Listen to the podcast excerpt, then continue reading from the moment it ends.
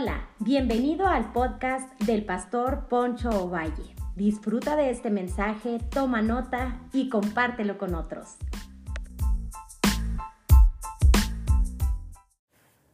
Hola, bienvenidos. Hoy quisiera hablar y le he titulado Ya basta. Hoy quisiera hablar de, de Jezabel, cómo parecía que ella se iba a salir con la suya. Bien sabemos y la historia y la narrativa bíblica que esta mujer pues influía en las decisiones de su esposo, el rey Acab.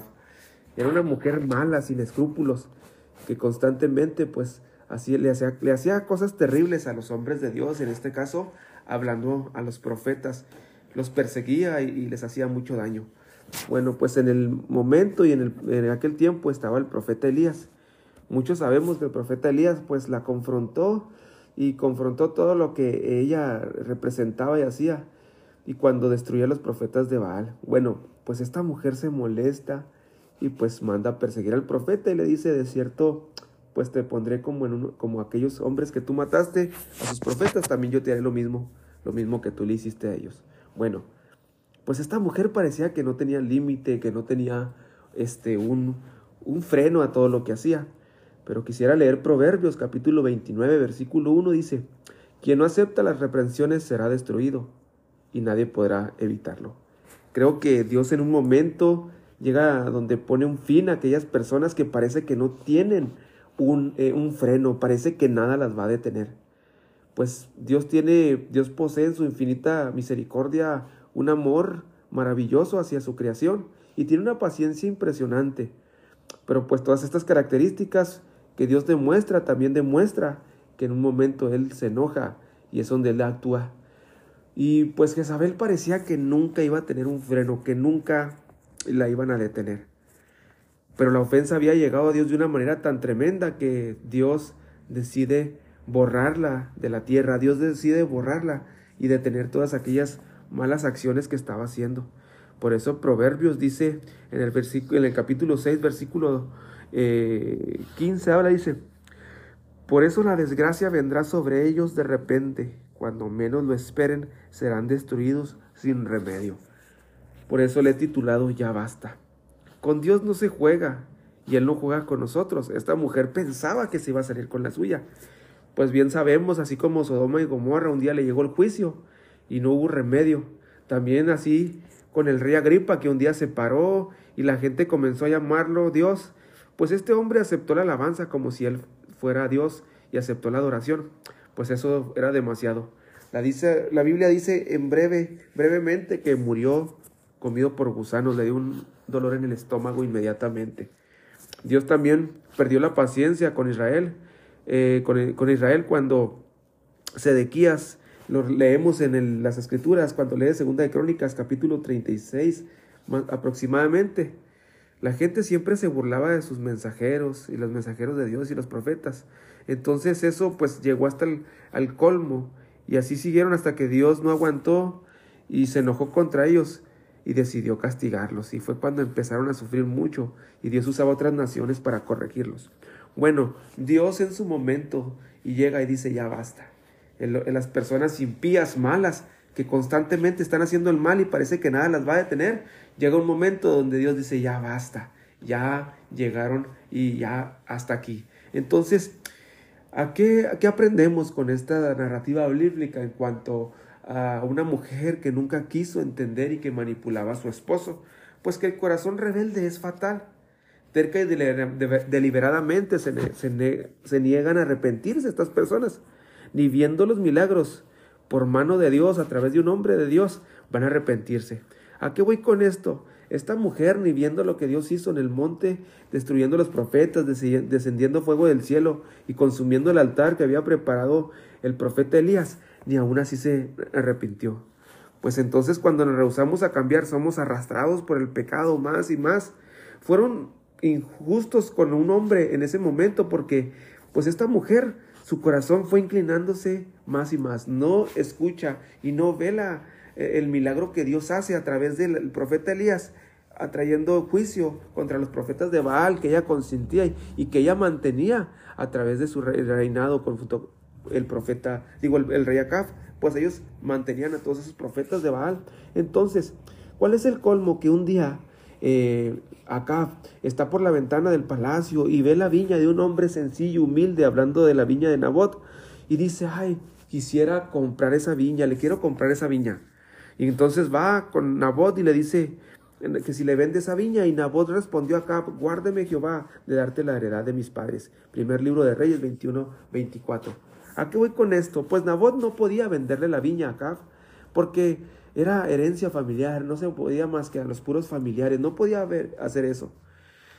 Pero acá se molesta porque Nabot no le vende su viña y hace un berrinche para que Jezabel tome el asunto en sus manos. La Biblia dice que acá regresó a, su, a su palacio y empieza y se acuesta y no come, hace un berrinche de niño adolescente. En pocas palabras, el rey era tan inmaduro que por eso la que llevaba los pantalones era su esposa, una mujer mala, sin escrúpulos, que no honraba a Dios. Primer libro de Reyes, capítulo 21, versículo 7 dice, y su, y su esposa Jezabel le dijo, ¿acaso no tú eres el que manda en Israel? Levántate, come y alégrate, yo te voy a conseguir la plantación de Nabot, aquella viña. Pues como bien sabemos, Jezabel ideó un plan para matar a Nabot y quitarle la heredad de sus padres. Consiguió testigos falsos para que lo acusaran de la, según ellos había maldecido a Dios y al rey. Y aquí desprende algo tan importante. Cuando un reinado, es, cuando un, eh, eh, eh, el pueblo está siendo dirigido por personas malvadas que no temen al Señor, entonces cuando la gente vive mucho tiempo bajo la influencia de un liderazgo inmoral, poco ético e idólatra, ya nada los indigna.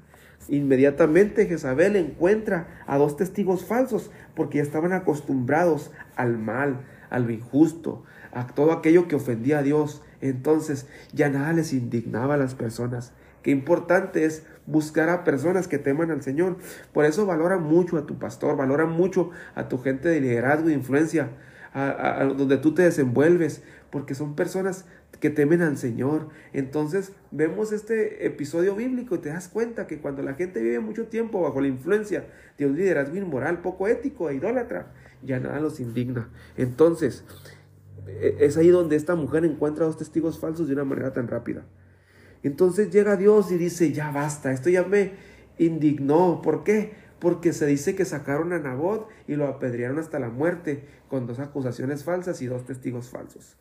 Primer libro de Reyes, capítulo 21, versículo 19 dice, debes de decirle que va a morir pues mató a Nabot y se adueñó de su viñedo.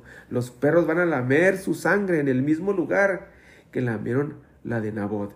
Esas son las palabras que aparecen una vez más para reprender al rey y, a, su esposa por haber matado a un hombre inocente. Entonces el profeta va y los amonesta. Cuán importante es escoger con bien con quién nos vamos a casar bien tu esposa, tu esposo van a sacar lo mejor de ti o lo peor de ti, van a alimentar tus frustraciones o tus mala, eh, eh, tus, tus, traumas, todas tu, tu baja autoestima, tu ira, tantas cosas que a veces nosotros venimos arrastrando porque nadie sale ileso emocionalmente de esta vida. Entonces, cuán importante es elegir con quién nos vamos a casar. Acab se había casado con una mujer maligna y al hacerlo se había casado también con lo tenebroso que era esta mujer. Era totalmente mal. Cuando tú te casas con una persona, no te casas simplemente con una parte de ella, sino con todo lo que es ella o lo que es él. Entonces, en pocas palabras, Acab se había casado con el mal. Dios había esperado pacientemente, pero se había producido, no se había producido ningún cambio. Tantas cosas, tantas veces que el profeta Elías los había amonestado y esta mujer no quería. Entonces Dios dice, ya basta, por eso, primer libro de Reyes, capítulo 21, versículo 25, dice, nunca nadie se había entregado tanto a hacer lo que es lo malo a los ojos del Señor como Acab, bajo la influencia de su esposa Jezabel. En otras palabras, cuando te casas con alguien, te casas con la persona, con todo lo que es.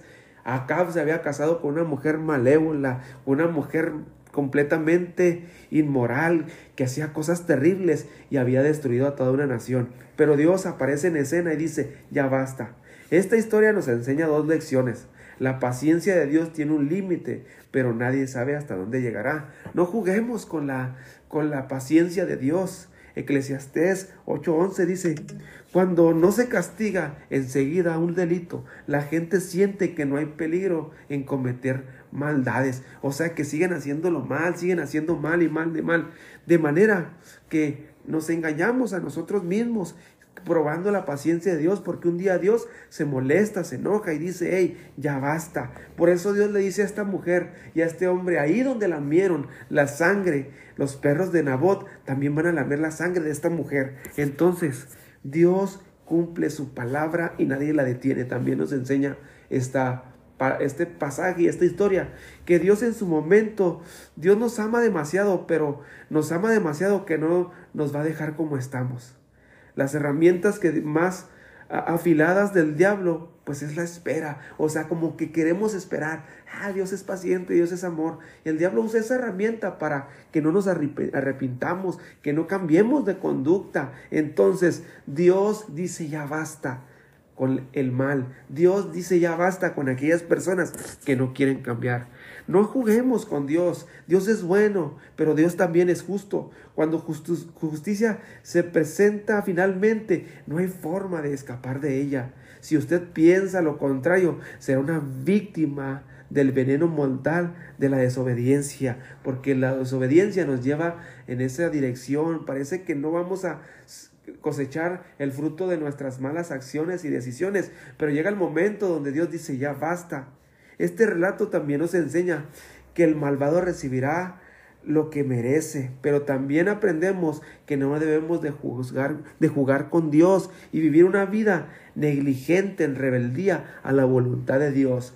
Llega el momento donde Dios dice, ya basta, y interviene y obra de una manera poderosa y trae justicia con, hacia aquel, hacia el justo que está siendo violentado, vulnerado por el injusto. Entonces Dios defiende a los suyos. Y si tú estás recibiendo injusticias y has recibido injusticias en tu matrimonio, un esposo cruel, una esposa cruel, un patrón cruel, familiares que te están haciendo mal, escúchame bien, tarde que temprano Dios va a intervenir, pero no va a haber remedio y no va a haber este reversa por decirlo así, porque bien dice la escritura textualmente, Proverbios 16, 15, 6, 15 dice, por eso la, la, desgracia vendrá sobre ellos de repente, cuando menos lo esperen, será, serán destruidos sin remedio.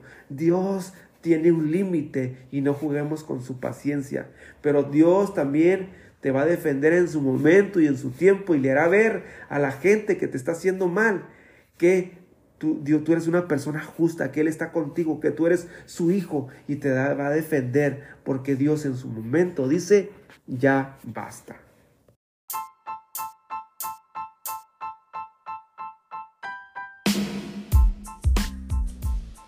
Hola, hola, gracias por habernos escuchado. Yo soy Poncho Valle pastor de la iglesia Casa de Gracia en Delicia, Chihuahua, México. Recuerda que cada semana estaremos subiendo un podcast que va a ser de bendición para tu vida.